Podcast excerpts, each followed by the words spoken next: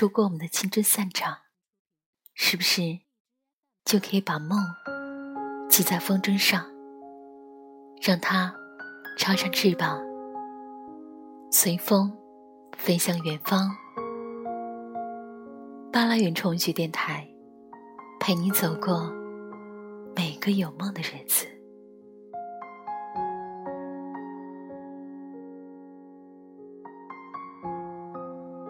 巴拉云重聚电台，陪你走过每一个有梦的日子。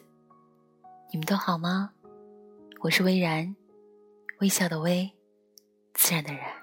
今天要跟你分享到的文字，来自于作家艾小羊。你那么爱生气，大概很无能吧。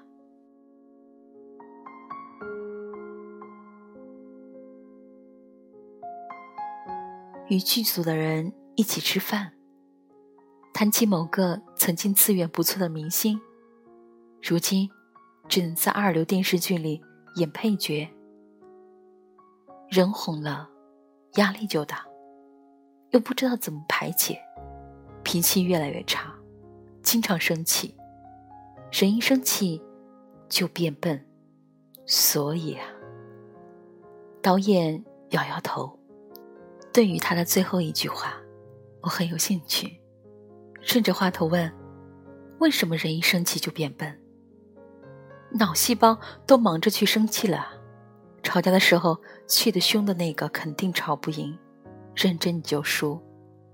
能把架吵得跟郭德纲、曹云金一样漂亮的，都不是气头上，早气过了，冷静下来，智商上线，洋洋洒洒。”写几千字，正在气头上的人，除了问候别人祖宗八代，有用的话一句说不出来。像你们这种女生，平时不说脏话的，只能憋一肚子气回去。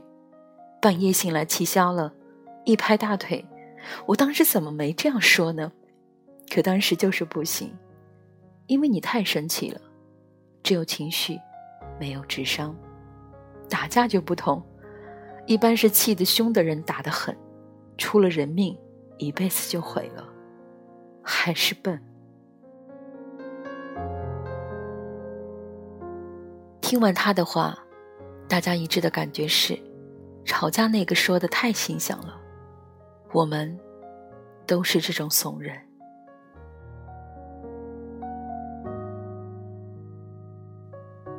那次饭局，我得出一个结论。控制情绪是为了自己。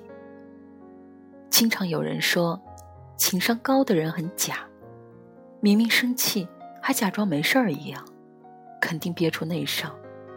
能憋出内伤的是没想明白，真正想明白的绝不会内伤。对自己好的事儿，谁不愿做呢？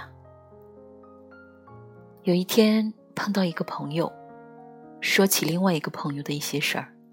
我一机灵，这不是背后捅刀抢我资源吗？正巧下午一个活动看到他，他没事人一样跟我聊天，我心里熊熊燃烧着怒火，话到嘴边却忍了。我现在能说出来的，一定都是质问的话，而一场谈话一旦由质问开始，无论最后结果如何，在对方心里都会留下阴影，最后解释明白。都没用。我心里默念：不要在生气的时候做决定，安全的做完了那场活动。过了一周，他忽然打电话给我，约我去一个饭局。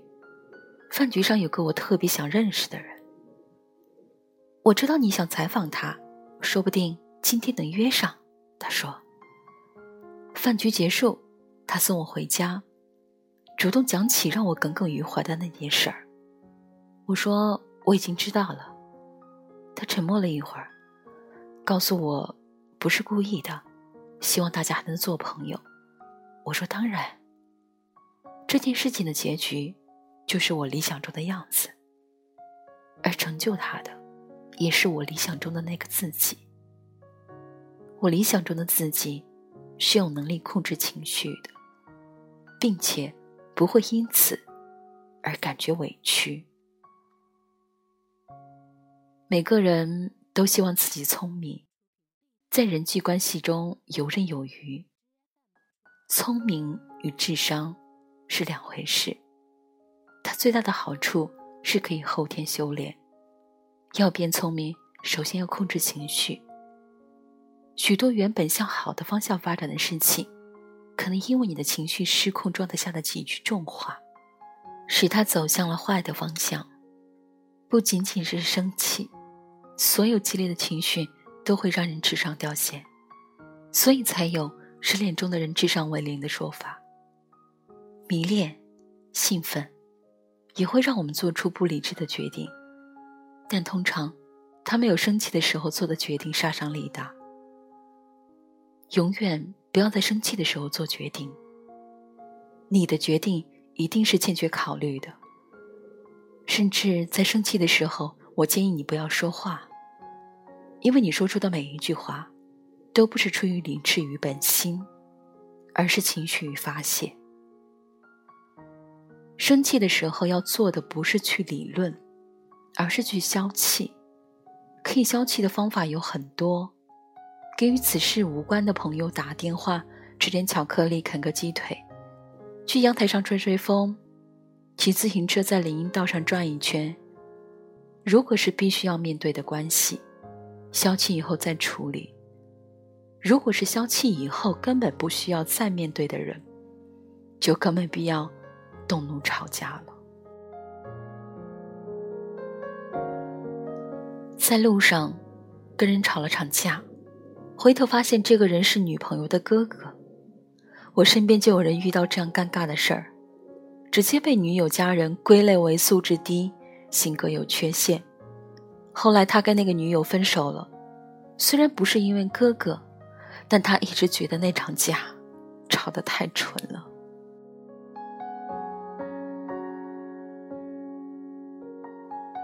你我非圣贤。而有些人就是欠骂，这个难解的问题，也被我的全能闺蜜刘小姐给化解了。有个朋友遇到极难缠的客户，就算生意不做，我也必须骂他一顿，不然消不了气。他说：“刘小姐轻启朱唇，说，即使你没见过他，只通过电话沟通，都能明白，像他这样的人，活得该有多糟糕、多憋屈。”成长环境得有多恶劣，才形成如此扭曲的性格？这个人太可怜了，并且他以后也不会过得好。刚才还气得跳脚的那个朋友，听完刘小姐的话，几乎想打个电话去同情一下那个人了。你站得越高，越不容易生气。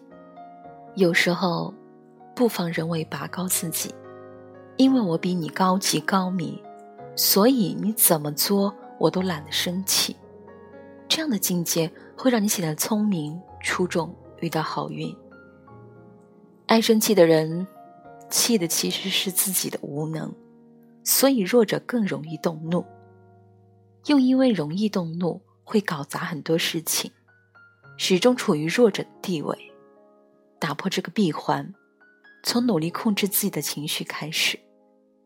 当你能够控制情绪，不轻易生气，尤其不在生气的时候做决定，你某种意义上已经比很多人强了。强者不是生就的，而是一步步成为强者的。我们都能成为更好的自己，只要你没有心安理得的待在低洼处，与傻瓜争输赢。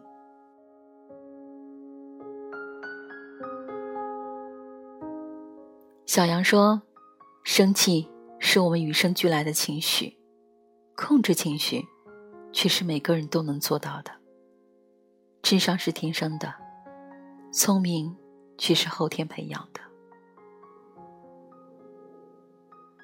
愿你一天天成为生活的强者。”